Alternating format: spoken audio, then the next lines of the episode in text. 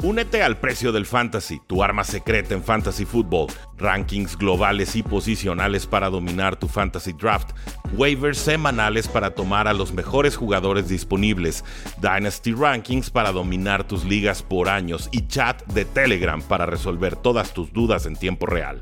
Visita stam.store diagonal precio NFL o da clic al link en este episodio para suscribirte.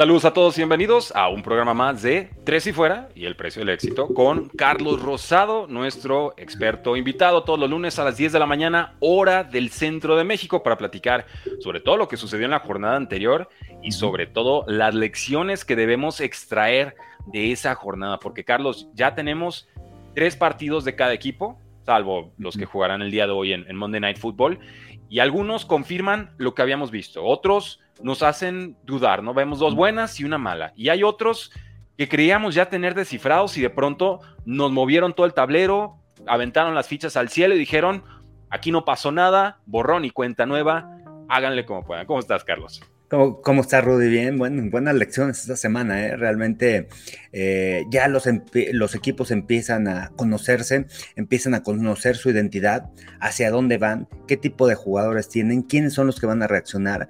Y, creo que esta semana a mí me llamó mucho la atención porque eh, eh, hubieron varias sorpresas que no se esperaba, como la de los Cowboys, como la paliza de, de Miami. Entonces, equipos buenos realmente sí son buenos, equipos buenos no son tan buenos como se esperaba y entonces empiezas a ver cuáles van a ser sus estrategias para poder atacar a estos rivales. Entonces es interesante lo que se vivió esta semana 3 de la NFL, todavía faltan estos dos juegos que también van a ser interesantes, que por ahí como está jugando Tampa Bay con esa defensiva, puede estar un juego, puede ser un juego cerrado en contra de Filadelfia y, y, y los Rams, ¿no? O sea, si no juega Joe Burrow, creo que los Rams tienen gran oportunidad de llevarse ese triunfo y empezar la temporada 3-0 cuando nadie esperaba nada de los Rams. Y bueno, lo que ha hecho Sean McVay es de llamarse la atención también. Tengo, eh, a, tengo a, a, a, White, Rashad White, el corredor de los Bucaneros, y 10 puntos de ventaja contra solamente Puka Nakua de los Rams. Carlos, oh. no me siento seguro. no. no. me siento nada, nada seguro, seguro, en ese. Sí. No, no, lo de Pucanaco es espectacular. Gracias a todos los que están conectando en estos momentos. Beto Mungía nos dice buenos días, amigos. Bienvenido. Eliud Marín nos dice buen día, saludos a todos. Otra buena semana de NFL, así es. Let's Go Dolphins dice. Saludos, Victory Monday. Bueno, bueno, la pachanga que se aventaron. Ah, andan felices los Dolphins, ¿eh? No, Nuestro amigo el Tigrillo ha de estar uh. crecido. Uf, uf, ahorita llegamos a ese partido, como no, dicen, es la semana más rara que he visto desde el 92, que me volví fan, dice Dieter. Yo recuerdo algunas quizás un tanto más extrañas, pero eh, ya cuando le metes a Taylor Swift a la ecuación, sí, sí se convierte en un top 5 o top 3 sin duda. Pero va, vamos a los juegos, Carlos. Igual, antes de avanzar, recuerden, denle like al video. El like nos ayuda a que el video llegue a más personas. Se está grabando en vivo para los que nos escuchan en formato eh, de podcast. Sigan dejando sus comentarios, por supuesto y el comercial obligado. Quiero verlos en el precio del fantasy con rankings, waivers, alineaciones y más. Ya vayan 3-0 o 0 y 3. Hay mucho tiempo todavía para salvar o mejorar sus rosters esta temporada. Gana tu Fantasy Dynasty apuestas. Los espero en stan.store diagonal precio NFL o en el link que aparece debajo de este episodio de podcast o este video. Ahora sí, Carlos, vámonos directito al Pittsburgh 23, Las Vegas Raiders 18. Un juego en el que Steelers finalmente encuentra ofensiva. Creo que eso es lo más importante, ¿no? Se fueron eh, realmente sin nada en sus primeras dos posesiones. Llega un touchdown largo importante de Calvin Austin, que no jugó el año pasado y en este está teniendo un rol, un rol significativo. Encuentra varios receptores. Eh, Kenny Pickett, George Pickens tiene por ahí cuatro recepciones, 74 yardas. el juego terrestre balanceado con G. Harris, con Jalen Warren. Y la defensa de Steelers, como ya sabemos, golpeadora, dura, ruda. Jimmy Garoppolo salió por momentos lastimado, finalmente pudo, pudo regresar al partido. Sí, y, bueno, para la gente que no confía en Mike Tomlin, ¿no? Otra vez te vuelve a demostrar que después de la paliza que les, eh, que les puso San Francisco en la semana 1, en donde no se vieron los Steelers y que se esperaba que fuera un juego cerrado, de repente han ganado dos juegos importantes, ¿no? Contra Browns la semana pasada eh, y ahora contra el equipo de los Raiders de visitante. Un equipo que viene bien preparado, que que creo que el trabajo de Matt Canada, bueno, ha mejorado en esta ofensiva y me parece que ese pase que mencionas de Calvin Austin marca la diferencia en el juego, ¿no? Porque habían tomado el momento los Raiders, cuando el pase de Davante Adams, la anotación se habían ido arriba en el marcador y de repente Pittsburgh reacciona rápido y jugadas explosivas. Esto es lo que necesita el equipo de Pittsburgh, eh, generar este tipo de jugadas para mantenerse en los partidos. Fue agresivo Matt Canada y eso me gustó porque luego, luego después de la anotación, pum, voy vertical, ataco el perímetro que realmente tiene muchos problemas de la defensiva de los Raiders no es una gran defensiva, no es elite, pero ataco vertical, empato el partido y evito que los Raiders se me vayan arriba en el momento del juego. Y al final confío en que mi defensiva va a crear balones perdidos, como lo hizo, capturas, presiona al coreback y, te vuelves un marcador 7 por 7, pero sin el momento de los Raiders como locales. Creo que me parece que esa es una jugada clave en el partido y los Steelers hay que esperar mucho de ellos, ¿no? O sea, van a crecer a lo largo de la temporada, una división donde veía muy fuerte a los Ravens, perdieron esta semana, los Browns perdieron contra los Steelers, entonces, y, los Bengals, ¿no? Que empiezan 0-2, quién sabe qué pase con ellos, y es una división en donde, aguas, los Steelers van para arriba y quizás se puedan llevar ese, esa división norte de la conferencia americana, y me parece que ponen en buena situación a Kenny Pickett, no me agrada del todo el sistema ofensivo, no, no, no, no admiro a Matt Canada, pero creo que hizo buenas cosas, ¿no? Y me sigue gustando Jalen Waddle cuando entra al terreno de juego, agarra el balón, genera yardas, es un jugador intenso. Se ve diferente la ofensiva a comparación de Najee Harris. Yo sé que Najee Harris es un corredor alto, también experiencia, es el corredor uno, pero Jalen Warren me gusta mucho. Se ve diferente esta ofensiva de los Steelers. Sí, tienen, tienen una, bueno, es una faceta un poquito más aérea. Siento que Najee Harris no lo quieren realmente utilizar en esos pases de 7 a 8 yardas y genera un poquito más de espacio. Eh, a Najee Harris lo traen más como el, tacleador, ¿no? Ese, ese, asedio contra la línea ofensiva. Y esta defensa, como dices, le compró mucho tiempo a la ofensiva y ahí están los resultados, ¿no? Una ofensiva promedio con una defensa elite nos puede producir bastante. En Sunday Night Football la defensa tuvo 4 capturas y 3 entregas de balón. Y lo intentó Devante Adams, no pudo él solito, 13 recepciones, 172 yardas y 2 touchdowns. Se esperaba un juego terrestre importante de Josh Jacobs, finalmente solo 62 yardas, se compacta la defensiva de Steelers que había sido muy permisiva por tierra y por 324 yardas y esas tres intercepciones. También por ahí unas decisiones curiosas de Josh McDaniels, el head coach de, de Raiders en el cuarto cuarto, ¿no? Sí, y yo no sé qué vaya a pasar con McDaniels, ¿no? Más adelante en la temporada, cómo vayan los Raiders, porque para mí puede estar en la silla caliente, ¿no? O sea, es un head coach que también no ha demostrado en la NFL, tuvo problemas con los Broncos de Denver cuando fue head coach. Un gran coordinador ofensivo, lo admiro por el tema de la creatividad que tiene en la ofensa, pero el tema de, de head coach todavía le ha costado, o sea, le ha pesado. Al final, es su responsabilidad, es el head coach y el tema de la defensiva sigue sin mejorar. Terry Wilson, la primera selección de los Raiders, realmente no se ven esas capacidades atléticas que mostraba en Texas Tech, e, ese jugador que esperaban que iba a estar del otro lado de Max Crosby, que iba a ser sólido y que tenía gran motor, y habilidades atléticas, no se ve ahorita en la NFL. realmente se ve hasta lento en su salida y, y los tackles ofensivos lo dominan. Y cuando como coreback, tú tienes protección, tienes confianza en tu línea ofensiva, empiezas a lanzar el balón con gran confianza en la bolsa, donde tienes que extender jugadas y juegas mucho más tranquilo. Entonces, creo que los Raiders no tienen ese pass rusher. Fuera de Max Crosby, que es un fuera de serie, no tienen ese jugador que le pueda ayudar a Max Crosby del otro lado, como lo tienen los Steelers, porque Steelers tienen profundidad, lo que hicieron este año en agencia libre, en el draft trajeron a Herbig, trajeron a Marcus Golden, además tiene a Alex Highsmith como pass rusher, y eso le ayuda y le quita peso también a TJ Watt,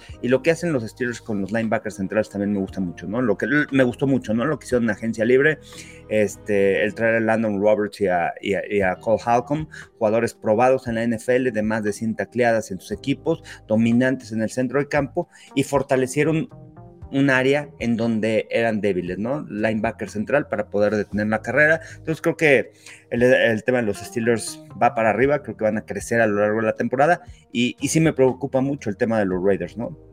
Estoy contigo, creo que no, no va a durar mucho McDaniels, no, no. Necesita meter 30 puntos por, por semana para medianamente estar en los partidos, ya tenía promediado 15 esta, esta campaña, ¿no? Y él es una mente ofensiva, la lo respeto como mente ofensiva, como head coach, como líder de hombres, quizás eh, no, ha aprendido o no, no ha dado, demostrado ese, ese temple necesario. Una, una lástima. Eh, me encantaría tener a los fans de Dolphins así como que a la expectativa, ¿no? Así ponerlo hasta el final en el análisis del juego de Dolphins para que se queden todo el video. Pero no, no voy a ser gacho con ustedes. Nos vamos directo al Miami 70, Broncos 20. No, no escucharon mal. Miami 70, Broncos 20. O sea, agárrense. Lo que vimos de Dolphins en semana 1 fue impresionante. Contra Patriotas, más discreta la actuación. Creo que habla bien de Patriotas el no haberse llevado una paliza eh, cuántica. y, luego regresamos a estos Broncos que se supone que lo único que iban a tener medianamente era una, eran piezas defensivas con, con Vance Joseph, que, que ya se va, porque no, no hay otra. alguien tiene que. Tiene que haber cabezas rodando desde ya, entonces ya no debe tardar esa noticia. Tuatango bailó clarísimamente y vamos por partes.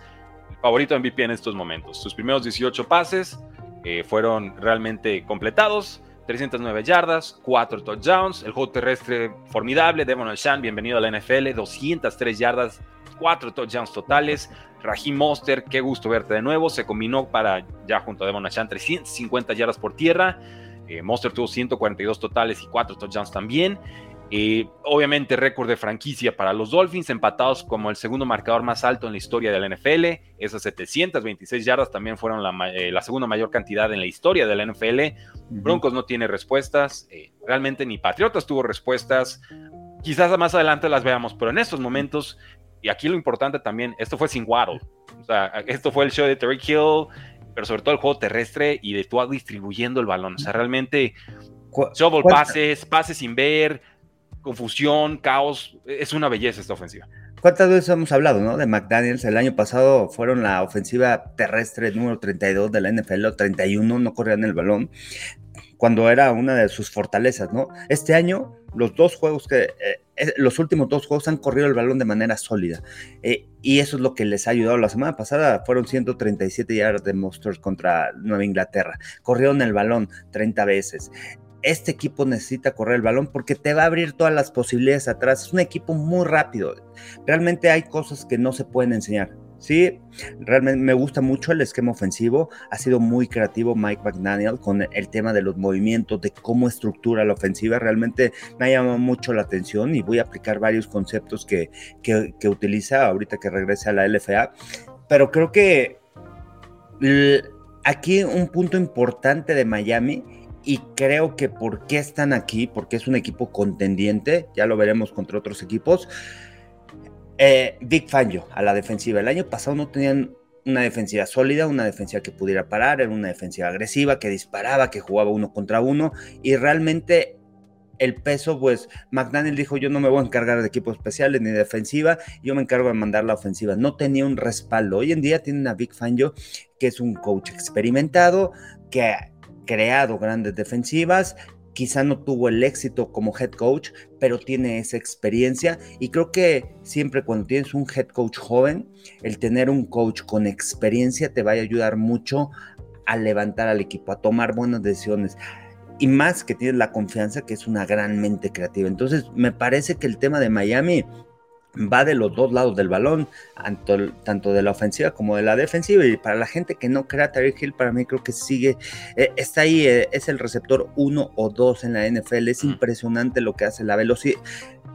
hay cosas que se pueden enseñar. Tú les puedes enseñar a los receptores correr rutas, atrapar el balón, este, eh, su salida en el contrapress, pero hay cosas que no se pueden enseñar y esa es la velocidad y creo que el equipo de Miami tiene velocidad en todas las áreas.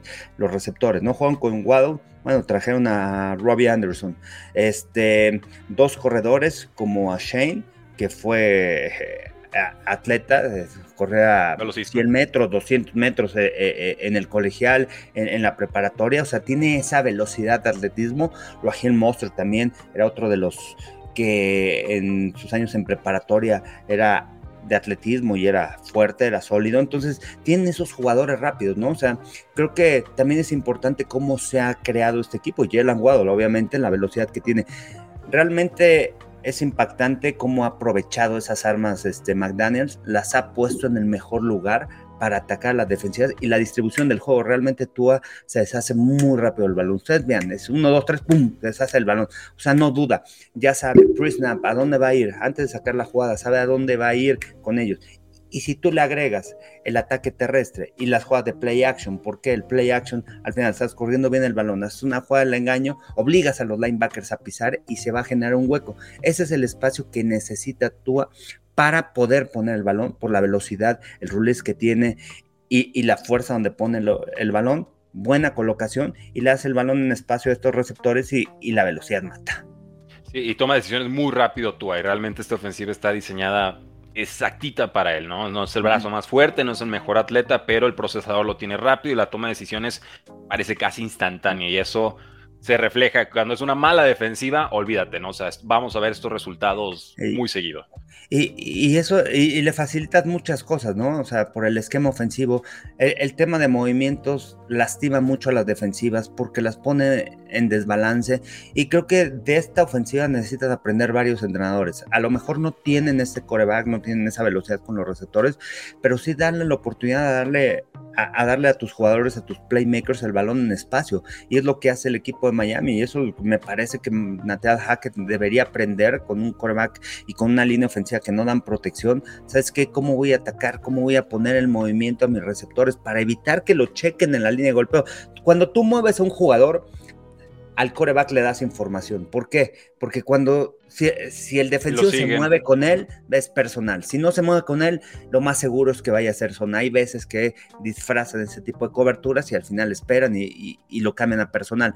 Pero por lo regular es eso. Entonces tú ya le estás dando información al coreback y ya sabes cuál es tu primera lectura de acuerdo a cómo se vaya a colocar la defensiva. Y dos, si tú pones a tu playmaker atrás de la línea de golpe, no hay forma de que lo chequen. Si lo pones en movimiento, no hay forma de que lo chequen porque viene con velocidad, porque viene en movimiento, porque no hay un corner que lo vaya a esperar y le vaya a hacer press, porque te va a ganar y ahí vas a dominar en el uno contra uno. Obligas a la defensiva a jugar la cobertura que tú quieres y le das el balón en espacio a tus playmakers. Le facilitas el trabajo al coreback y no le pones tanta presión a tu línea. Entonces, creo que eso es importante que algunos entrenadores que no tienen un gran coreback, que tienen problemas en la línea ofensiva, utilicen este tipo de sistemas para poder poner en mejor, eh, eh, para que puedan colocar el mejor eh, este, en espacio o darle mayor información al coreback antes de sacar la jugada. Entonces, eso ayuda mucho. Y vamos a ver mucha imitación realmente, porque así es esto de la NFL. Hay una jugada espectacular, un sistema que está funcionando y todos nos vamos sobre eso. Y, y recuérdame ese punto, lo podemos tocar de una vez, pero eh, primero quisiera hablar de esto de J. Jesús, que me parece importante. Dice, saludos. Ustedes hubiesen ido por el récord de más puntos en un juego en vez de hincarse como hizo el head de Miami. Yo sí, ¿qué más da si ya tenías 70 puntos? Yo sí. A, mí me enseñaron que la mejor forma de respetar al rival es ir al máximo siempre. Ya se, hubiera alguna segunda, oye, son chavos nuevos, están aprendiendo, les vas a romper la moral, les vas a matar el amor al deporte y me llegó a pasar, va. Oye, 70, 70 puntos es mortal, ¿eh? Nah, de la NFL. Y además hay, hay códigos, hay ética también en la NFL, en donde también los coaches ya respetan en cierto momento. Bueno, pero aquí los Broncos no, no, no detuvieron. Pero si hablamos de ética, Sean Payton se le fue a la yugular a Nathan Hackett hace, hace nada, ¿no? Entonces, y ahora tenemos este resultado. Me queda claro que Mike McDaniel no juega en ese asunto. Eh, yo hubiera ido por el récord. ¿eh? Y dice, no, es que es mal karma no siento, o sea, de pronto pudiera pensarlo porque recuerdo los Patriotas del 2007, ¿no? Y que me metían mil millones de puntos a todos y no terminan ganando. Pero no terminan ganando porque Giants fue mejor en el Super Bowl, no porque le metieran 70 puntos a un Búfalo, ¿no? digo, perspectiva personal. Igual no es lo más importante, ¿no? El, meter ese gol de campo, pero es más, hasta creo que a Sean Payton le duele más que le hayan perdonado la vida que hacerle el récord. ¿eh? Yo, yo siento que cuando te traen así como de rodillas y ahí te dejan, te cala un poquito más gacho. No lo sé. Al, final te pagan por ganar los juegos. Ganas por uno, por ganas por cien. Al final, es, o sea, sí, en criterio de desempate y todo, a lo, mejor los Dolphins se van, este, pierden dos partidos, un partido, no pierden ningún partido en la temporada. O sea, realmente creo que es una victoria, es una victoria importante, es una victoria dominante de, de lo que reflejan los Dolphins y creo que con 70 puntos le dicen a la liga, aquí estamos presentes, somos la mejor ofensiva de la NFL, ah, más allá de Kyle Shanahan y de la ofensiva de, los 49ers que han anotado 30 puntos en cada, en cada uno de sus partidos, pero además somos una defensiva que ha logrado detener a los rivales. Este equipo de Miami, o sea, cómo se han armado y cómo han utilizado las jugadas. Y por aquí nos dicen, sí, Kyle Shanahan ha utilizado jugadas, sí, claro. Y, y, y, tú como coach vas viendo a los equipos y tú vas aprendiendo y muchas veces utilizas las jugadas de otros equipos, ¿no? O sea, vas viendo qué puede, qué, qué te puede ayudar qué se puede adaptar a tu esquema y tú vas copiando algunas jugadas. Eso, eso, eso no es nada nuevo para, para la NFL y, este, y creo que pues, es la evolución y es estar copiando, estar ahí pendiente de los juegos y todo y cómo vas a atacar a los rivales, cuáles son los esquemas, qué es lo que les hace daño. Entonces eso, eso es importante de un comentario que, de un fan de los Sí, correcto. Y, y, es eso, o sea, realmente qué bueno que esté funcionando el esquema. Y esto es muy sencillo, cuando hay espacios los jugadores producen y cuando son jugadores rápidos, más van a producir. Que no hubo el año pasado, esos espacios, esa línea. Ahí es cuando digo, la velocidad mata, la velocidad mata en la NFL. O sea, no sé si la gente aprecie la velocidad de Tariq Hill. Tariq Hill, eh, o sea, es más, o sea, es impresionante la velocidad. O sea, en un espacio tan cortito, tú le das media yarda y el 4 saca 5 yardas de separación. Tiene un bajo centro de gravedad. Por, ¿Y eso en qué te ayuda? En tus cortes te puedes plantar en uno, dos pasos, salir de tu corte y tener esa fuerza. Y mm, más bajo estás, tienes esa explosividad para salir adelante. Entonces, eso es lo que hace la diferencia. Pero no solamente tienen Tyreek Hill, tiene a Jalen Waddle, tiene a Monster, tiene, y a Shane, ¿eh? la gente que, este, que está en el fantasy. Luego, luego, segura, seguramente ya lo agarró. Ya, se empieza ahí. La prioridad. Ya Así como Ford, ¿no? Como Jerome Ford, el corredor de. afortunadamente, esta semana, afortunadamente, no es por lesión, es por producción. Sí, y eso no, no, no, por producción. Alabado sea la. Es brutal, ¿no? 200 yardas por tierra, fueron 208, cuatro touchdowns. O sea, es, es impresionante. Y, y, hay que ver también y hay que estudiar el tema del ataque terrestre. Está funcionando en Miami y eso es lo que les ha ayudado y les abre el panorama a todos los bueno, Pues ahí lo tienen, caballero. Si les gustó ese vasto, extenso y experto análisis de Carlos Rosado, ahorita tenemos conectadas 76 personas.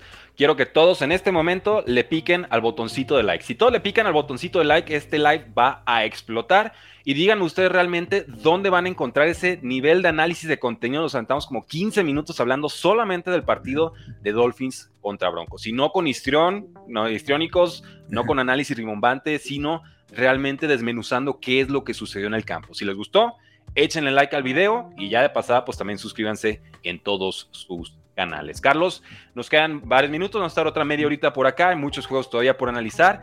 Hablábamos sobre, sobre condicionar a las defensas, sobre causar estos movimientos, ¿no? Y tratar de sacar más información.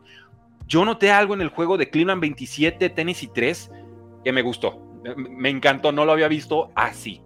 Normalmente es la ofensiva la que se mueve y la defensa la que reacciona y tienes información.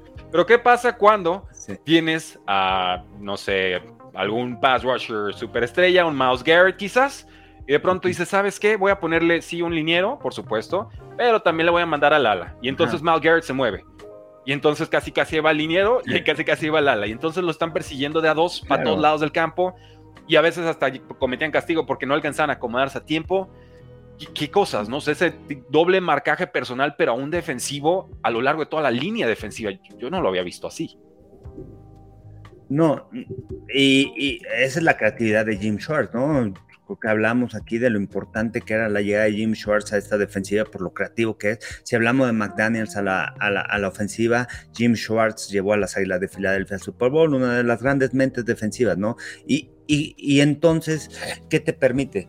Al final, estos grandes coaches tienen un esquema defensivo, pero además entienden el personal que, que tienen en el terreno de juego. Que tienes un Miles Garrett que es atlético, que lo puedes utilizar en diferentes alineaciones y es un jugador que te desbalancea. Pocos, hay pocos jugadores de ese nivel, ¿no? O sea, tipo Miles Garrett, tipo Nick Bosa, tipo TJ Watt, este, Tariq Hill, Justin Jefferson, Davante Adams, jugadores en donde tienes que hacer un esquema específico para ellos. ¿Cómo los voy a detener? ¿En dónde lo, y, tú también, ¿no? O sea, ¿en dónde los voy a poner en mejor posición para poder atacar al rival? Y eso es lo que hace el equipo de los Browns, ¿no? Con, con, Miles Garrett, desde el principio de la temporada en donde lo utilizaban. Porque tú pones un jugador atleta, lo pones en el centro del campo y lo pones contra linieros ofensivos, contra centro, hogar, que no están acostumbrados a trabajar con jugadores atléticos, entonces pues, te, van ganando y en dos puntos. Entonces, eh, eh, eso creo que es la parte interesante y de las cosas que hay que aprender de los Browns, ¿no? De esta, de esta defensiva, que, que se llevan un triunfo también importante contra Bravel. No es nada fácil. Sé que los Titans no, vienen, no tienen una gran ofensiva explosiva, pero al final vienen de una derrota los Browns, perdieron a su corredor titular, a Nick Chubb, se levantaron con Ford y, y creo que también hay que hacer ajustes, ¿no? O sea, después de que todo tu esquema ofensivo era con Nick Chubb, correr el balón, ahora, ok, vamos a darle la oportunidad de Sean Watson a jugar mucho más cómodo y que pueda lanzar el balón, ponerlo en la mejor situación y no enfocarnos tanto al tema terrestre con Nick Chubb, ¿no? O sea, tienen que hacer ajustes los coaches de acuerdo a los jugadores que perdieron. Eso a eso me refería con eso y, creo que es importante, ¿no? La, esa victoria de, los Browns tienen un buen roster y, se pone muy interesante el norte de la, de la, de la americana con estos 2-1 de, los Browns, 2-1 de, los Ravens, 2-1 de Steelers y, veremos qué pasa hoy con, los eh, Tres y medio, eh, bueno, tuvieron cinco capturas los Browns, tres y medio fueron de, Miles Garrett. Esta defensa sofocante permitió solo 94 yardas, lo cual es la menor cantidad que ha permitido, la segunda menor cantidad que ha permitido Cleveland desde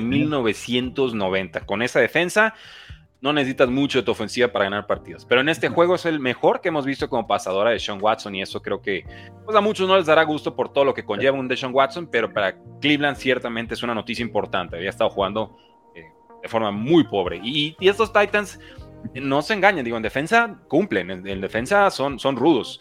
El esquema ofensivo realmente ya está caduco. Cuando empieza el partido lanzando siete, pases de nueve jugadas con no. Tannehill, no mueve las cadenas, consigue solamente seis primeros downs. Eh, sabíamos que esta fórmula no daba, van dos semanas malas de Tannehill por una buena. Creo que vamos a ver más esta tónica tristemente con, con los Titans y pues no hay más. Seguimos con... Y ahí, ahí depender de tu head coach, ¿no? O sea, al final es una gran mente, prepara muy bien los partidos, los trata de mantener cerrados, pero al final en algún momento necesitas el talento de tus jugadores que, que salgan adelante. Y, y, los Titans no, o sea, no, no es, descubrir el hilo negro, ¿no? O sea, la ofensiva es correr el balón. Si tú no puedes correr el balón, si Derrick Henry no tiene un buen partido, realmente no le pongas el equipo, o sea, no, no le eches los, eh, el equipo a Ryan Tannehill para que lo saque adelante. Claro, lo ha sido pocas temporadas y esta no parece que vaya a ser una de ellas. Chargers 28, Minnesota 24. Carlos, ¿cómo lo hacemos para que los dos equipos pierdan? Eh, lo intentaron, le echaron ganas. Eh, hay talento en el roster, sobre todo ofensivo, pero. En los dos. ¿Qué cosas? Oye, Lale. Y, y lesión, ¿eh? Va a perder toda la temporada Mike Williams. Sí, desgraciadamente va. Eso afecta mucho el tema de los parses verticales, ¿no? Ya lo hemos hablado varias veces de lo importante que es Mike Williams en esta ofensiva, por el tema de que va vertical y, y de que lastima mucho a las este, defensivas.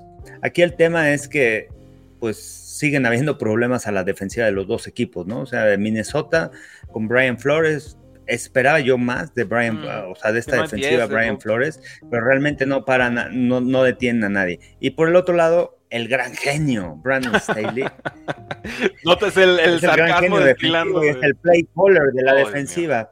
Yo creo que Brandon, yo, yo creo que Brandon Staley no dura, ¿eh? ¿Cómo va a durar? yo, hay, que, hay que ver cómo levantan los Chargers, ¿no? O sea, al final si ganan, pues lo van a, mantener ahí, pero yo veo muchas dudas con el tema defensivo.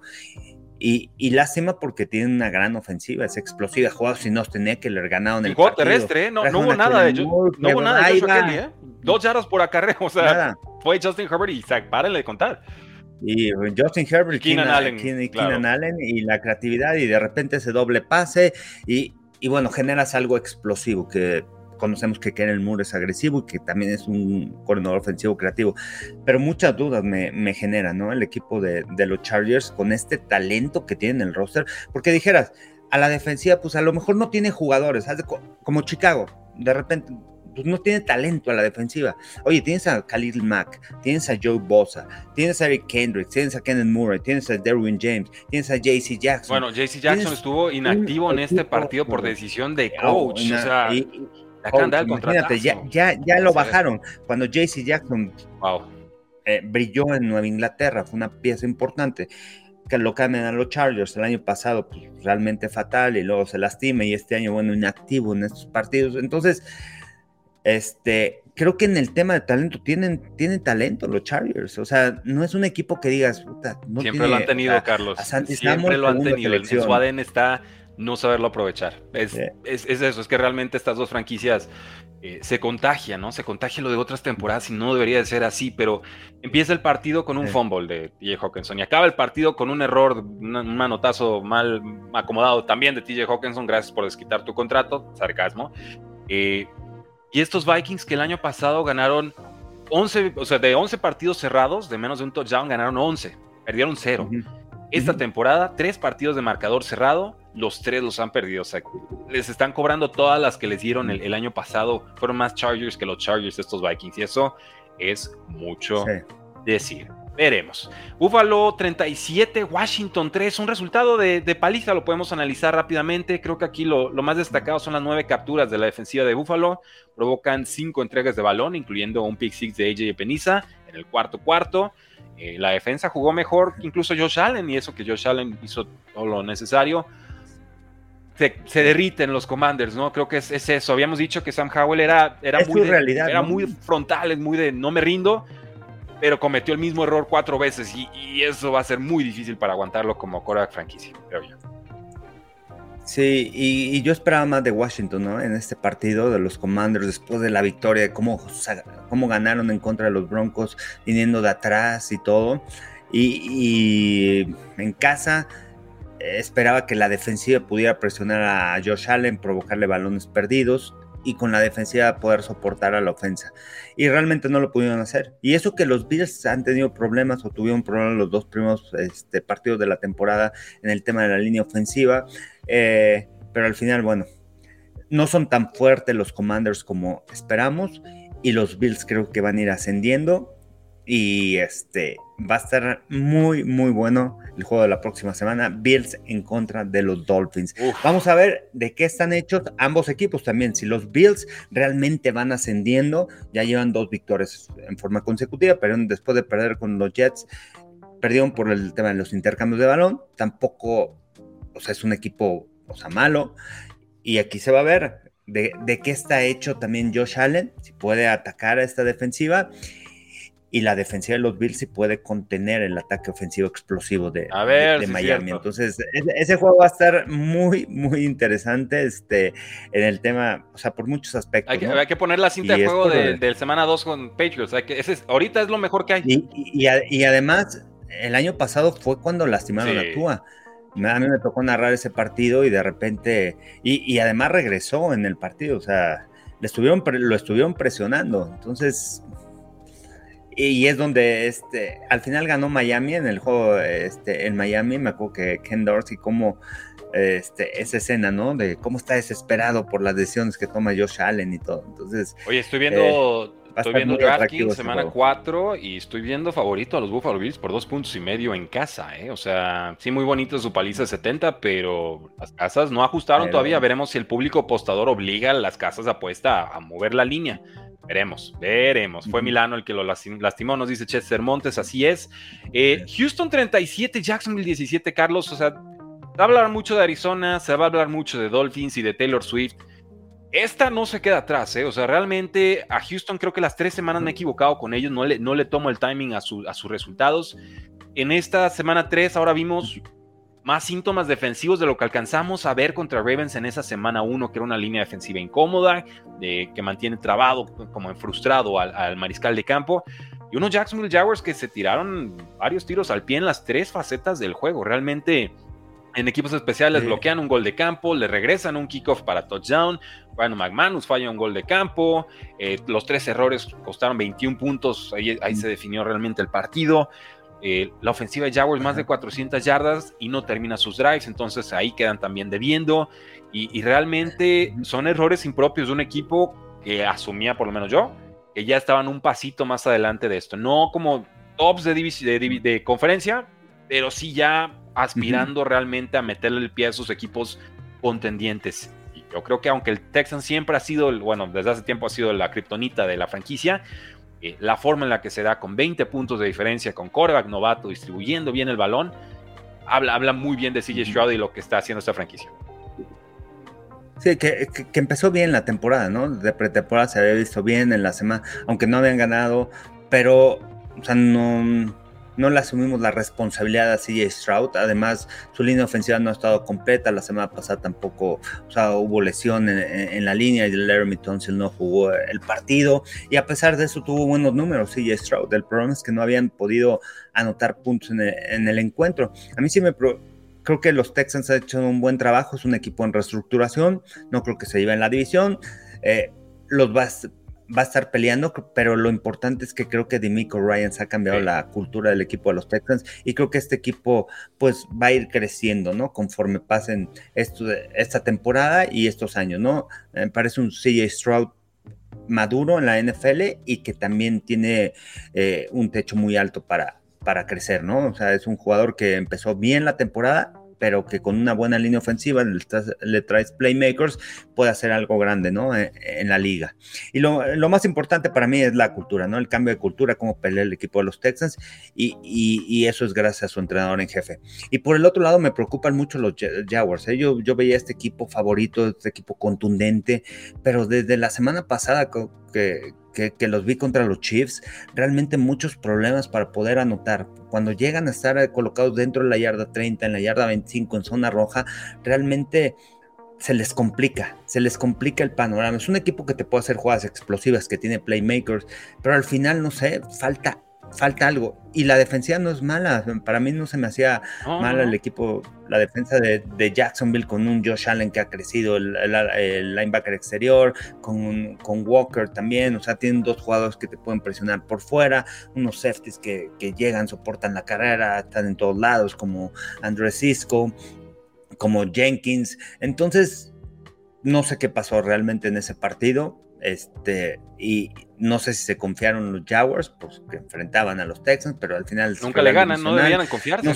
realmente, muchas dudas de los Jaguars. ¿eh?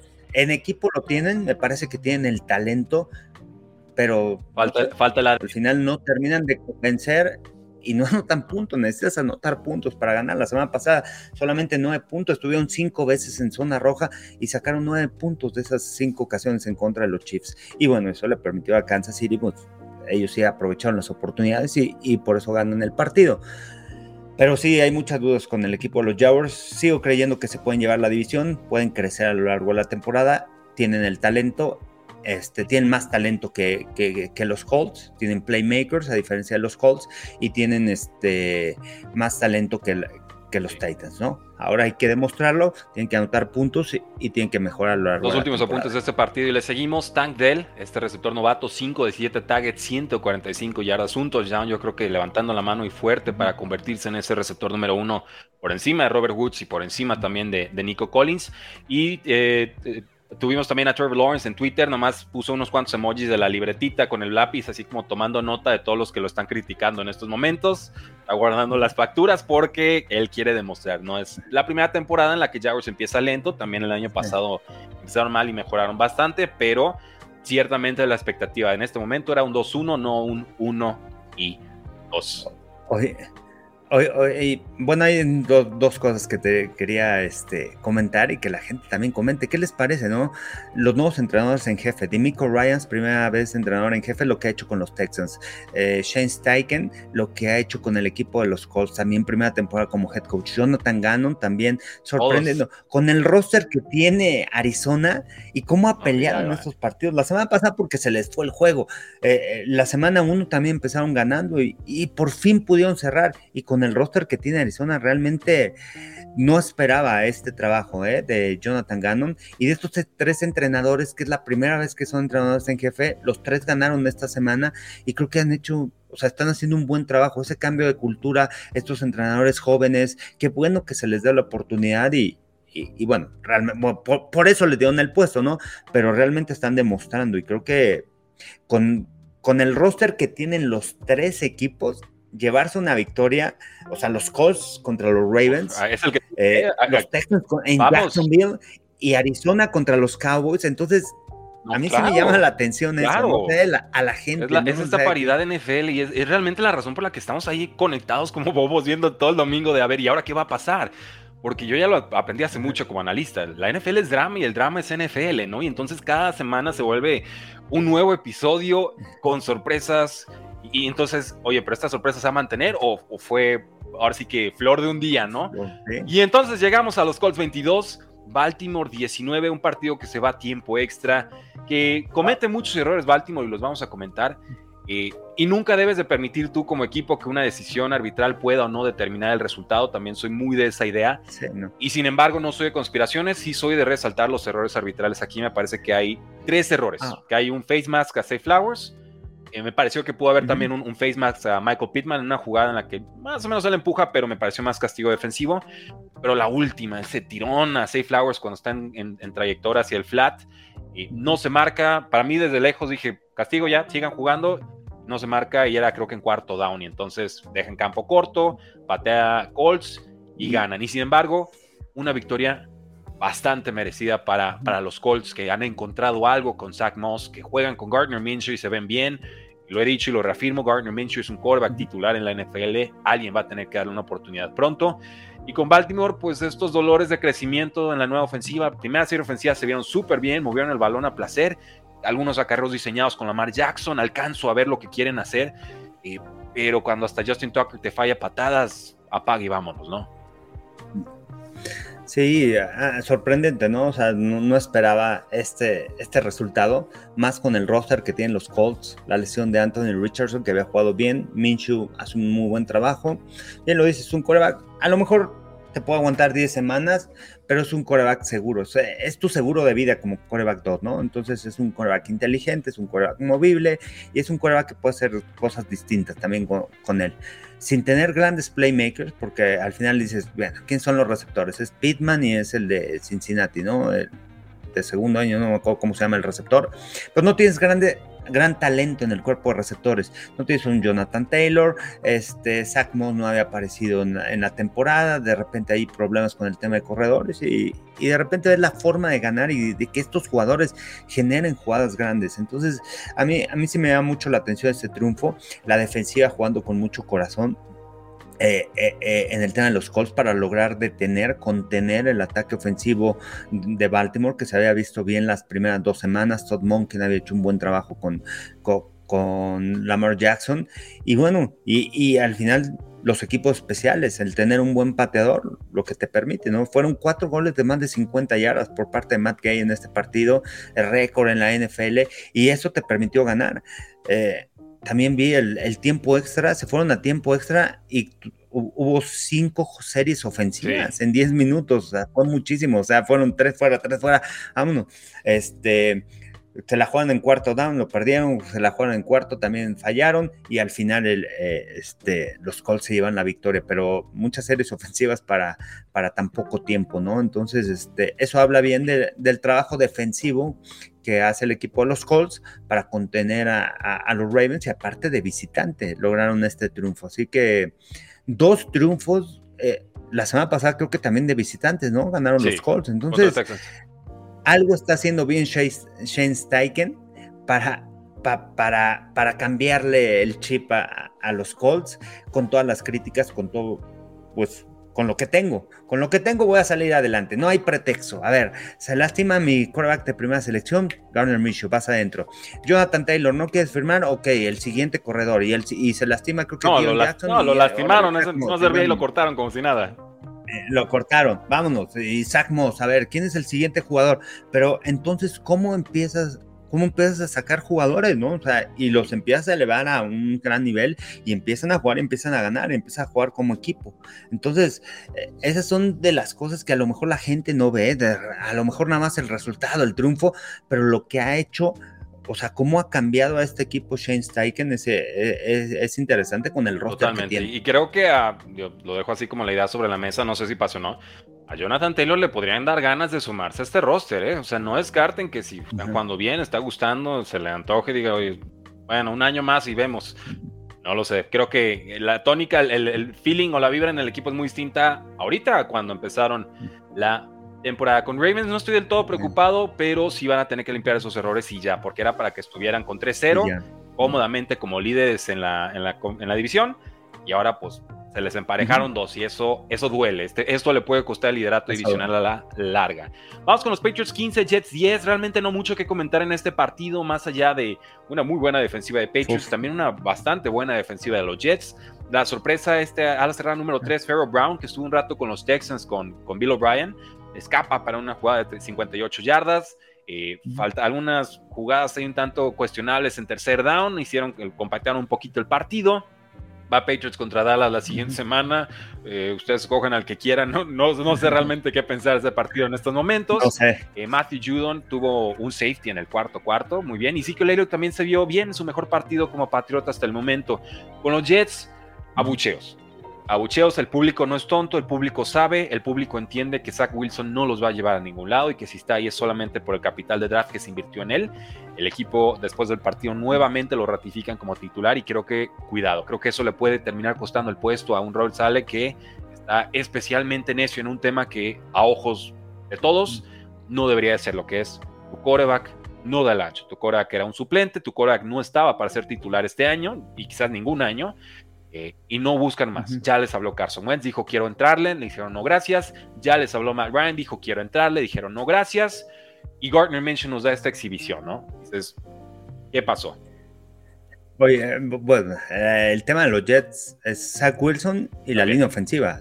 Estaban avisados. Fatal, Ah, hubo una lesión, ¿no? Dwayne Brown, que tampoco, o sea, ya es un jugador con mucha experiencia en la NFL, está en injury reserve, ¿no? No jugó este partido y tuvieron que mover a Mikai Beckton de tackle del lado derecho, donde estaba, lo mueven a tackle del lado izquierdo, o sea, del lado ciego del quarterback, porque el quarterback es derecho.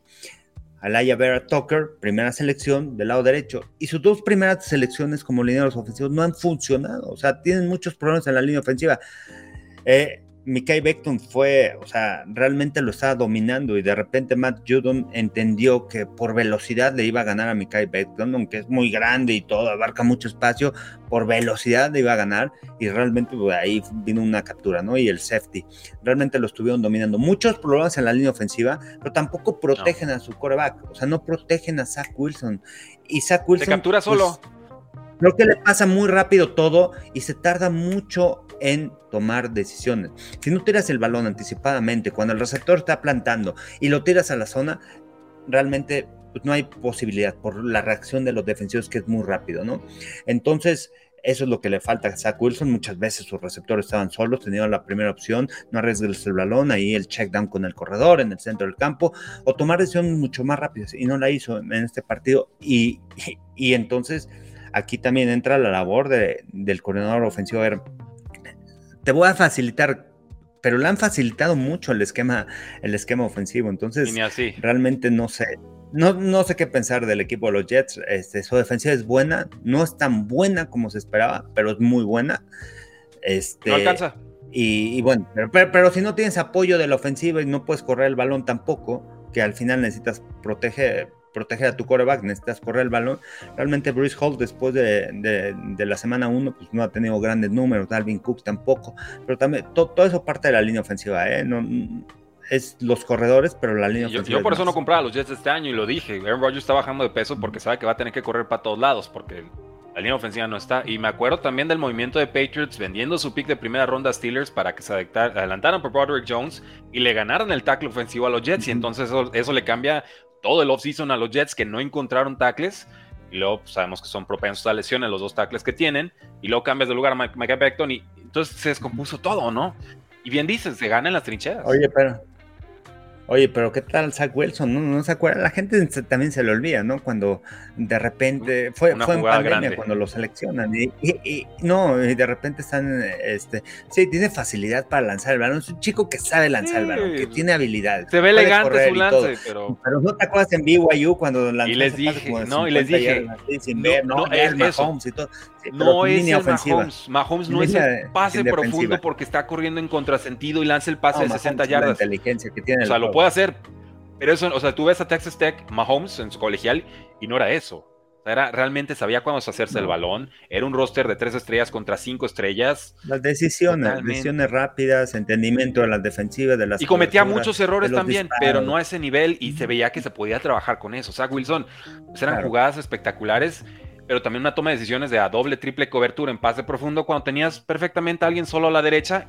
Y no es que no se lo quisiera pasar, es que ni se enteraba que el muchacho estaba solo. Y eso estaba en cinta colegial y la gente no se quiso enterar. Yo me acuerdo de muchas jugadas. Y, aparte, aparte no es, de cuenta, no es que no sepas que alguien está a tu derecha, a tu izquierda, al centro. O sea, tú sabes el concepto, tú sabes la jugada, tú sabes a dónde van tus jugadores. Y, a ver, ¿qué, qué, qué es importante de un quarterback? Estás en la línea de golpeo, tú ya sabes la jugada que es. Ya te enseñaron cuál es tu progresión, cuál es tu primera lectura. Ya te enseñaron cuáles son las cuáles son las coberturas y en base a eso tú ya vas a saber cuál va a ser tu decisión. Obviamente las defensivas también se mueven, entonces tú pre-snap sabes qué cobertura es dos safeties atrás o, de repente un safety, de repente el otro se bota atrás, entonces ya más o menos sabes las tendencias, pero necesitas estudiar mucho para saber cómo se va a mover la defensiva de acuerdo a cómo se coloquen en primera instancia y de repente cuando vaya a salir la jugada, qué es lo que hacen, cuáles son las tendencias defensivas, por dónde te van a disparar, cuánto tiempo tardan. A ver, veo mi línea ofensiva, cambiaron a Mikai Vector, no le tengo tanta confianza, me tengo que deshacer rápidamente el balón, no puedo estar tanto tiempo en la bolsa de protección.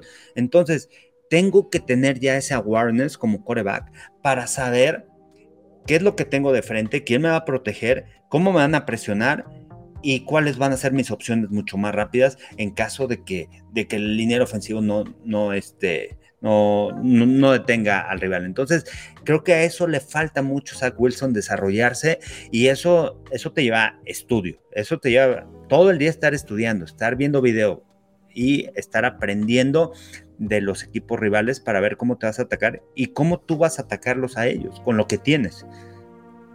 Entonces, creo que ahí es también parte de Zach Wilson que tiene que, que, meterse a la sala de juntos, al video y yo, todo. yo, creo que sí se mete, pero no alcanza a interiorizar las lecciones y eso pasa con muchos corebacks, no les da. Y, sabe, y, además, ¿sabes qué? O sea, en la NFL, ¿sabes qué? El coach se enseña y todo, pero es tu, o sea, tú tienes que saber. Es tu responsabilidad de ser el extra. Al final las juntas, ajá, ese extra y saber cómo hacerlo, ¿no? Y este, y bueno, ese tipo de cosas. Me imagino, nadie te las enseña, tú las tienes que ir aprendiendo y tienes que tener también un coreback. Por eso es importante cuando los corebacks jóvenes llegan a la NFL, tener un coreback con experiencia, porque tú vas a ir aprendiendo, oye, ¿cómo se prepara? O sea, estar atrás de Tom Brady, ¿cómo se prepara? ¿Cómo, ¿Cómo fue tan exitoso? ¿Cómo lo, o sea, cuando tenía a Rogers, creo que Rogers le, ayudó mucho también a, a, Zach Wilson, ¿no? O sea, cómo prepara los juegos. Pero como mentor tiene que estar frustrado. Rogers es otra, otra cosa. le enseño esto y, luego veo eso y dices, chino, ¿para qué le enseño? ¿no? Este, no, no quiero que este sea mi pupilo, van a pensar que soy un pinche profe de la patada. Y, se vale como maestro también decir, oye, pues no, no soy para ti, no, no, no soy tu mentor. Va a seguir trabajando con él por las circunstancias, está dictado así. Bueno. Una lástima. Y profundizamos mucho en un juego que realmente no, no daba para tanto, pero, pero es importante, Carlos, y creo que lo haces muy bien. Es, es, ok, no es la respuesta. Estamos buscando todas las variables, no las encontramos. No hay una fórmula ganadora con Zach Wilson bajo centro. Y nos vuelven a ratificar a Zach Wilson como cora titular después de esa actuación. Uf, o sea, Qué lástima, hay más, siempre hay más, siempre hay una opción, no te puedes morir de nada.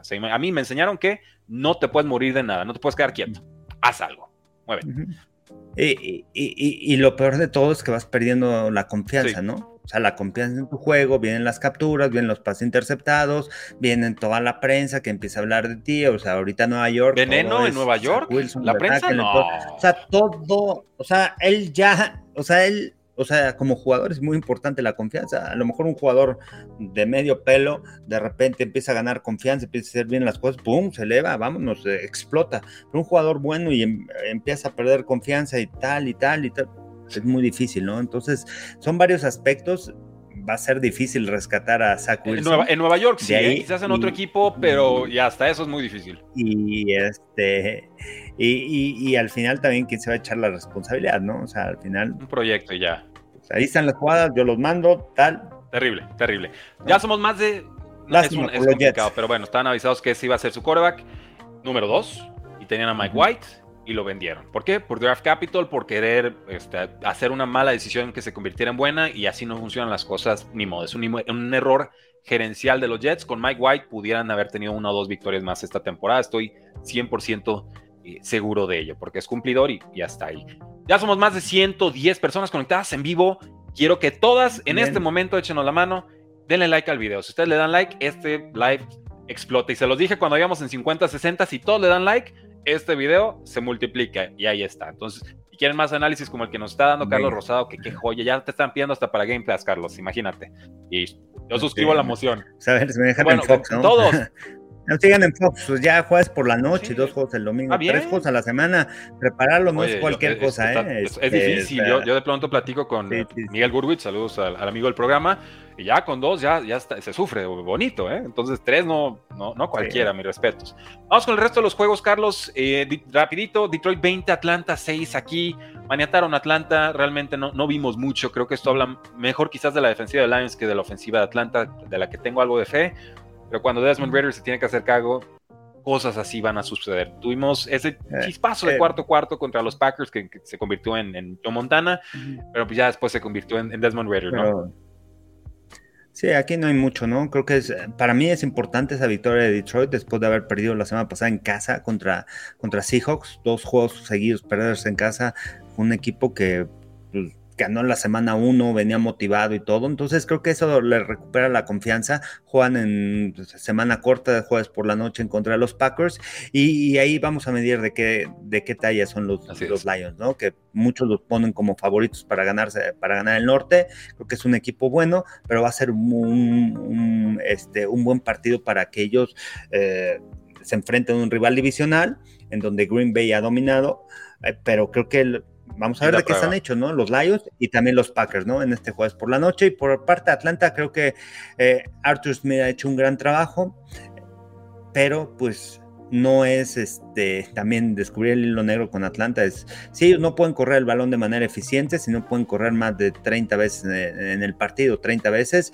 realmente va a ser muy difícil. Si tú pones a lanzar a Desmond Reader arriba de 35 lo pones 40 veces a lanzar, no, va a ser que ganen los partidos. Hasta 30, más de 30 veces que lo pongas a lanzar es muy difícil, ¿no? Entonces, este, esa es la estrategia, de tenerse al ataque terrestre y hacer partícipe a Desmond Reader de, en el juego. Manden una tercera ronda a los Cardinals y tráiganse a Kyler Murray. Esa es, para mí esa sería la solución para, para Falcon. Si no, les va, les va a salir el contrato, pero el, por picks no creo que sea eh, demasiado caro, veremos. Green Bay 18, Santos 17. Pasó mucho aquí, Carlos. Iban 17 a 0 los Santos. Se lastima Derek Carr y me preocupa porque se lo llevaron al hospital para hacerle más revisiones, lo cual sugiere que hay algo de gravedad que no se pudo revisar bien en la resonancia ahí de, del es el hombro, ¿ah? Dijeron que era un easy joint sprain, ah. pero pues tú sabes que eso es grado 1, grado 2, grado 3. Eh, se le veía con dolor. Entra James Winston. Para mí de los mejores suplentes titular de bajísimo calibre quizás, aquí en este juego realmente no, no encontró Tony Son en, el ritmo.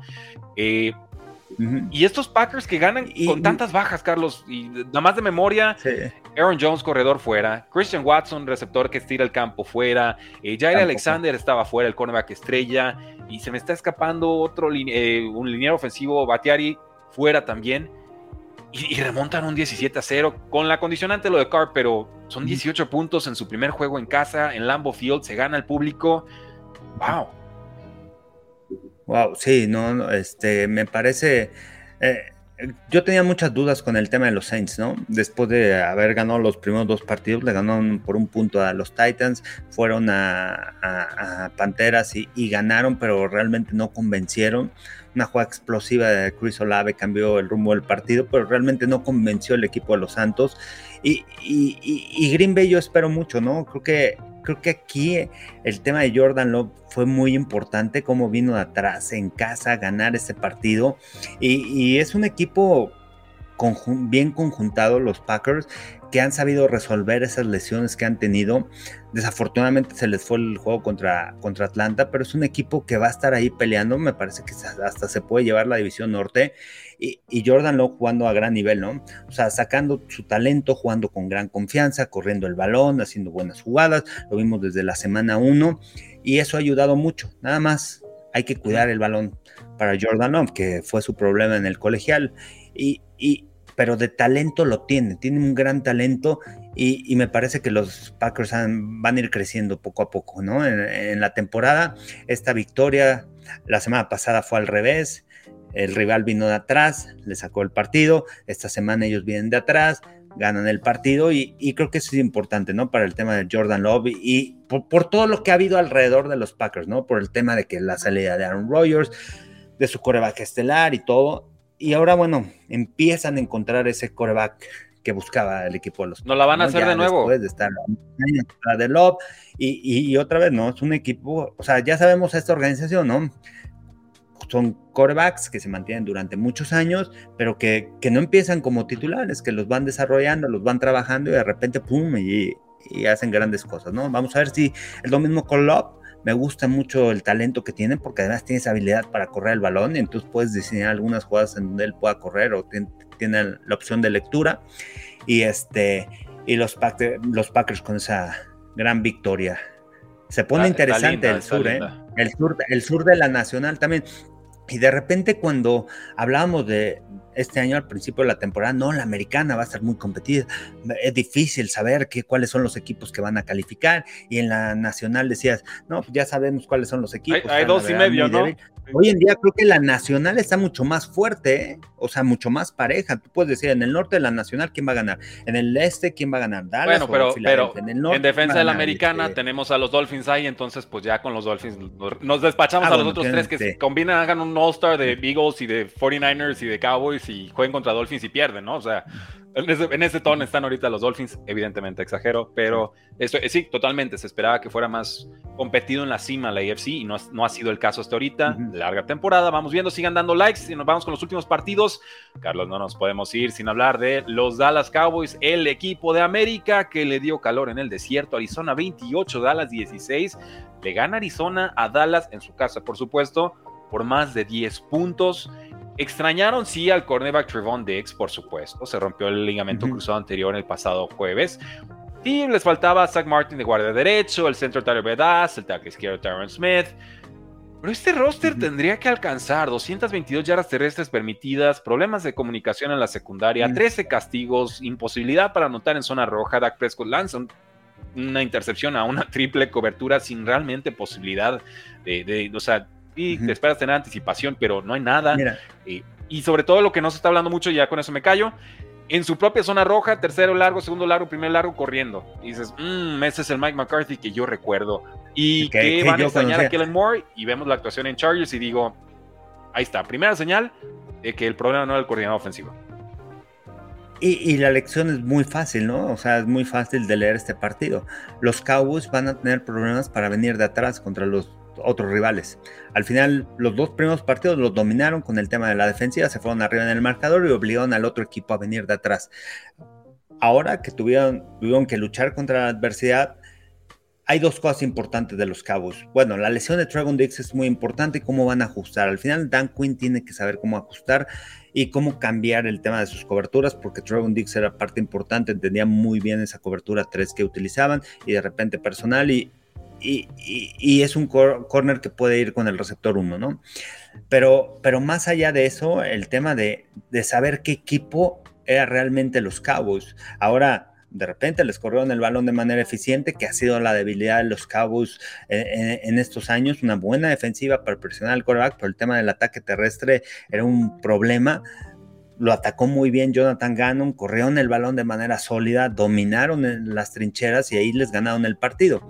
Y, el otro tema es, ok, cuando vengo de atrás, tengo los jugadores, tengo el play color indicado para poder venir de atrás y darle la vuelta a los rivales. Y creo que a mí me deja muchas dudas, ¿no? El tema de, de que no pudieron al final. Arizona se les fue arriba, y ya no pudieron regresar, ¿no? Entonces, no, hay ese instinto. Hay, hay focos rojos por el tema de, los Cowboys, porque los dos primeros partidos obligaron a los rivales, fue al revés. Entonces jugaban buena defensiva y Mike McCarthy controló el partido. Contra los Jets fueron goles de campo, sacaba puntos, movía el balón, series ofensivas largas, pero controló el juego. Pero aquí la, la circunstancia era diferente. Aquí tú tenías que venir de atrás y tenías que remontar. Necesitaba sacar anotación de 6, no goles de campo. Entonces, creo que este equipo va, va, a batallar contra esos equipos y cuál va a ser la estrategia para atacar a los Cowboys, irse rápido en el marcador, generar jugadas explosivas, hacer algo grande, obligar a Dak Prescott a, ver, me puedes ganar, ahora a ser partícipe, a ver si tu ofensiva me puede ganar y tu play color, que es Mike McCarthy. Y eso, y ya habíamos hablado también, Mike McCarthy está en la silla caliente, por eso está como play color, ¿no? Sí, era más fácil correr al coordinador ofensivo que no tenía ni las debía, ni las temía que al head coach. Pero pues bueno, ahora sí. no hay donde esconderse. Mike McCarthy, primera necesidad remontada y no sale. Y sí, es justo criticar a Prescott. Él también está eh, con una situación de contrato importante, y a favor o en contra. Pero, pero insisto, esto, hay que poner al coreback en ventaja y me parece que en, esas jugadas no lo hicieron. Y Kansas City 41, Chicago 10. Híjoles, no esperábamos otra cosa, pero Aquí van a ser los primeros. Taylor Swift ahí. Ah, y me tocó narrar el partido y dije, no, dije, no, ya en el primer acabó. este equipo, este, pues ya se decidió, ¿no? O sea, no veía por dónde los, los Birds podían mover el balón. Justin Fields, pues, la realidad, ¿no? No puede lanzar el balón, no puede venir de atrás, impreciso, muy inconsistente. De repente puede poner un pase impresionante, de repente el balón. Siete yardas. Cinco yardas afuera del campo. Este.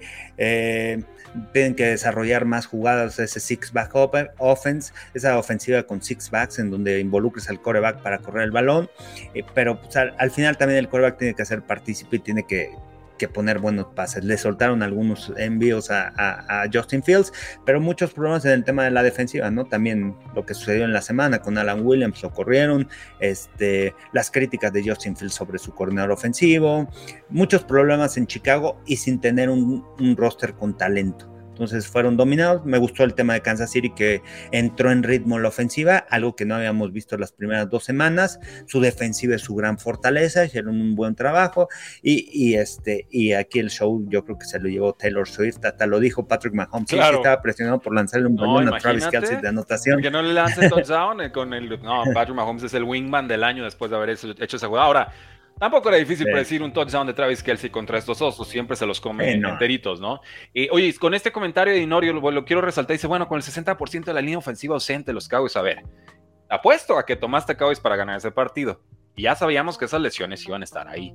El, talento de Dallas debió haber alcanzado perfectamente y, y esas bajas estaban avisadas desde antes. O sea, realmente eso se planea y se eh, trabaja. Aparte, a ver, eh, te enfrentas al peor equipo de la liga, supuestamente Arizona, ¿no? Joshua Dobbs ni siquiera estuvo en pretemporada, lo firmó una semana antes. Un equipo de Arizona que ha tenido muchos problemas, que empieza a correr, que empieza a ser limpia de casa. Sale Isaiah Simmons, su primera selección, empieza a limpiar la casa. ¿no?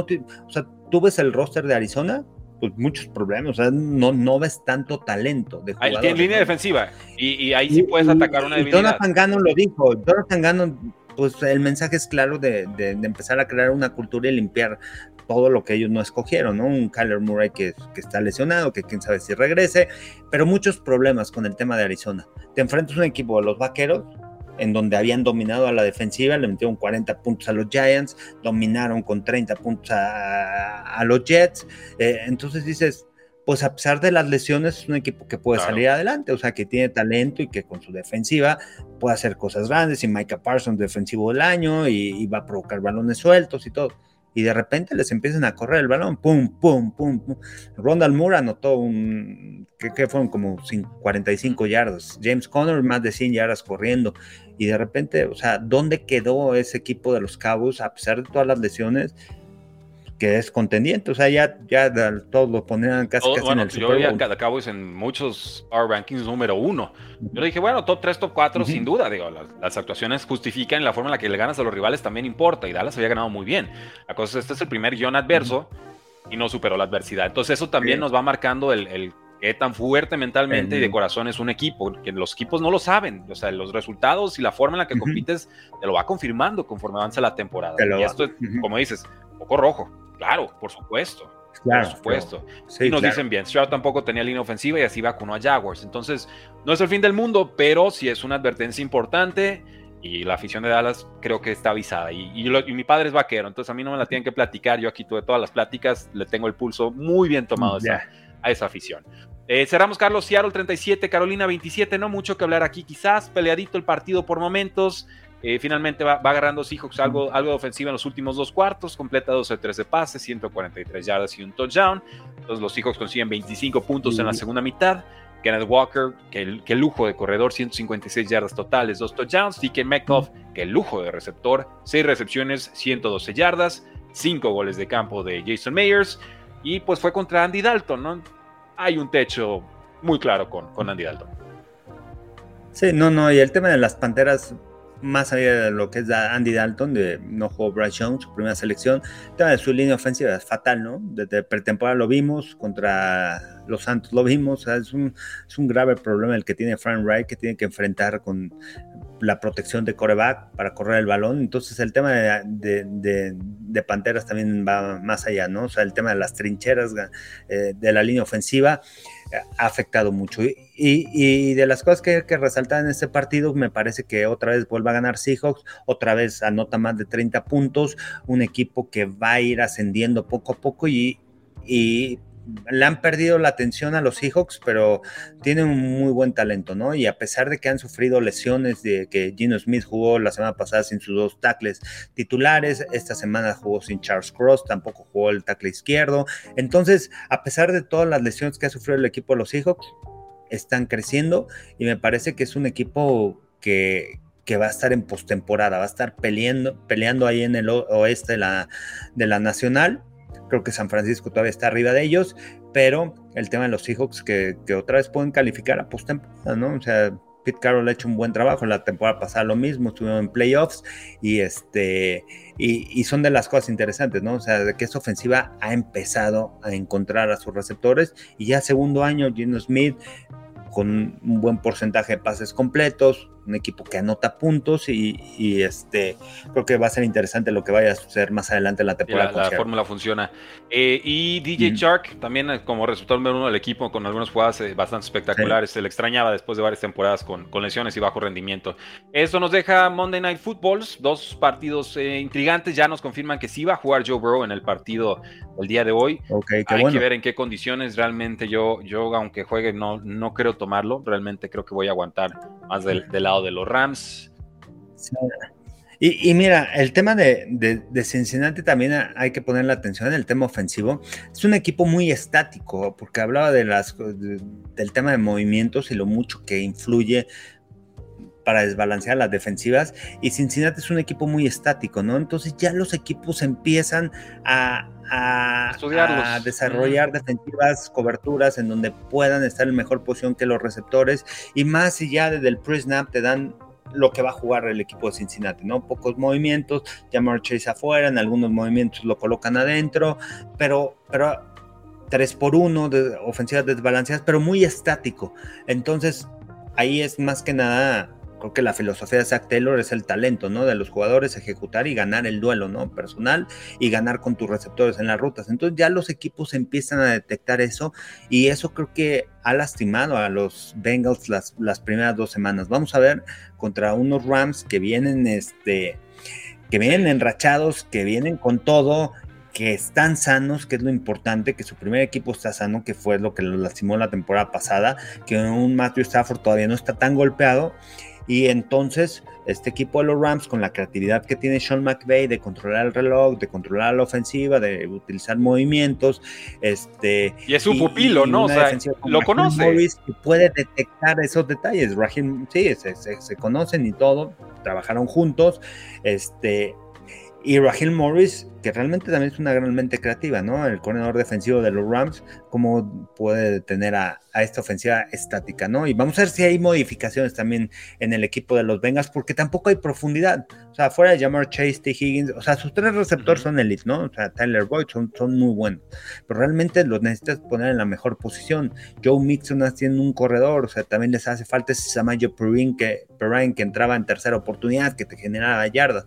No han usado a las cerradas, este, está en duda para el partido y, y a mí me gusta Línea ofensiva, pues muchas dudas, siempre ha sido el problema. Le han pegado a Joe Burrow, a pesar de eso, bueno, ha salido adelante, pero, pero no había más profundidad, me parece, en el equipo. Y la defensiva, creo que aquí la defensiva tiene que dar un paso adelante, ¿no? De los Bengals y apoyar la defensiva. Y Luan Arumo, creo que a mí se me hace un gran coordinador defensivo y creo que va a hacer ajustes necesarios para poder contener a los. Le, le voy más a la defensa que al ataque en este juego, si es que lo saca Bengals. Y si pierden, pues acabó la temporada, ¿no? O sea, sería épico que remontaron un 0 y 3 con quarterback eh, cojeando. Eh, veremos. Yo, yo, le había dado la semana de descanso, pero creo que Vengo siente que si no saca este resultado, se acabó y ya no tiene ni caso jugarlo. Veremos. Eh, y del otro lado, los Eagles contra los Bucaneros. Y ahora sí, un comentario que nos decían por acá. puede ser la sorpresa, Bucaneros. Y ya nos decías, Carlos, sí, claro, por supuesto. ¿Por qué no? Sí, claro, ¿eh? andan enrachados, jugando buena defensiva, andan enrachados jugando buena defensiva. Eh, Filadelfia tiene lesiones, no sé si vaya a jugar James Bradbury este, de profundo. Eh, eh, Reed Blankenship también está lesionado, no sé si vaya a jugar en el encuentro. Entonces, tuvieron algunos problemas en el perímetro, este equipo de, de Filadelfia. Aquí la, me parece que aquí la clave es cuánta, detener el ataque terrestre obviamente, pero cuánta presión le puedan ejercer a Baker Mayfield. Vamos a ver de qué está hecho Baker Mayfield contra esta línea defensiva. Yo siento que, no. Eh, aquí no lo desinflan al muchacho, eh, porque eso es lo que siempre le ha dolido. Aquí, aquí, yo creo que todo va, también muchas de la del, partido va a ser el tema defensivo de los bucaneros, que han jugado buena defensiva. Vamos a ver si realmente es una defensiva sólida, ¿no? O sea, lo ha demostrado las primeras semanas y, han soportado a la ofensiva. Vamos a ver si esta defensiva es sólida para contener este ataque explosivo de Filadelfia, ¿no? El ataque terrestre de Andrew Swift la semana pasada tuvo un gran partido. Este, Jalen Hurst está jugando a buen nivel. Si pueden contener a AJ Brown y a Devonta Smith. Este, eh, eh, para mí la prueba de fuego va a ser esa, ¿no? La línea defensiva contra Baker Mayfield, la línea defensiva de Filadelfia contra Baker Mayfield y la defensiva de los Bucaneros y puede contener a la ofensiva de Filadelfia. Se lo tienen, damas y caballeros. Esas son nuestras predicciones para Monday Night Football. Yo voy a tomar a Eagles para ganar contra Bucaneros y mantengo, creo que sería sorpresa. Voy Eagles y yo también Rams. Digo Eagles y. Ah, yo, voy, yo, voy, Eagles y, Rams. No, no me dio. Tomé a Bengals la semana pasada. Dije localía contra Ravens. Y no, yo ya acabé, ya acabé con esa, con esa bandera. Me, me, bajo de ese barco. Muchas gracias. y pues bueno, Carlos, ¿cómo te decimos en redes sociales? Arroba Carlos Rosado V en TikTok, Twitter, Instagram, este, Carlos Rosado 15 en Facebook, Carlos Rosado Sports en YouTube. Y bueno, las transmisiones de Fox Sports el jueves por la noche y dos juegos el domingo. Caballeros, soy Rudy Jacinto. Me encuentran en todas las redes sociales como Precio NFL. Recuerden que seguimos con el precio del fantasy, rankings, waivers, alineaciones y demás. No se vale decir no sabía a quién tomar o cómo tomar o a, quién pongo titular o no. Entrenle chat 24-7 para resolver todas sus dudas de fantasy fútbol, porque la NFL no termina y nosotros tampoco. Tres y fuera.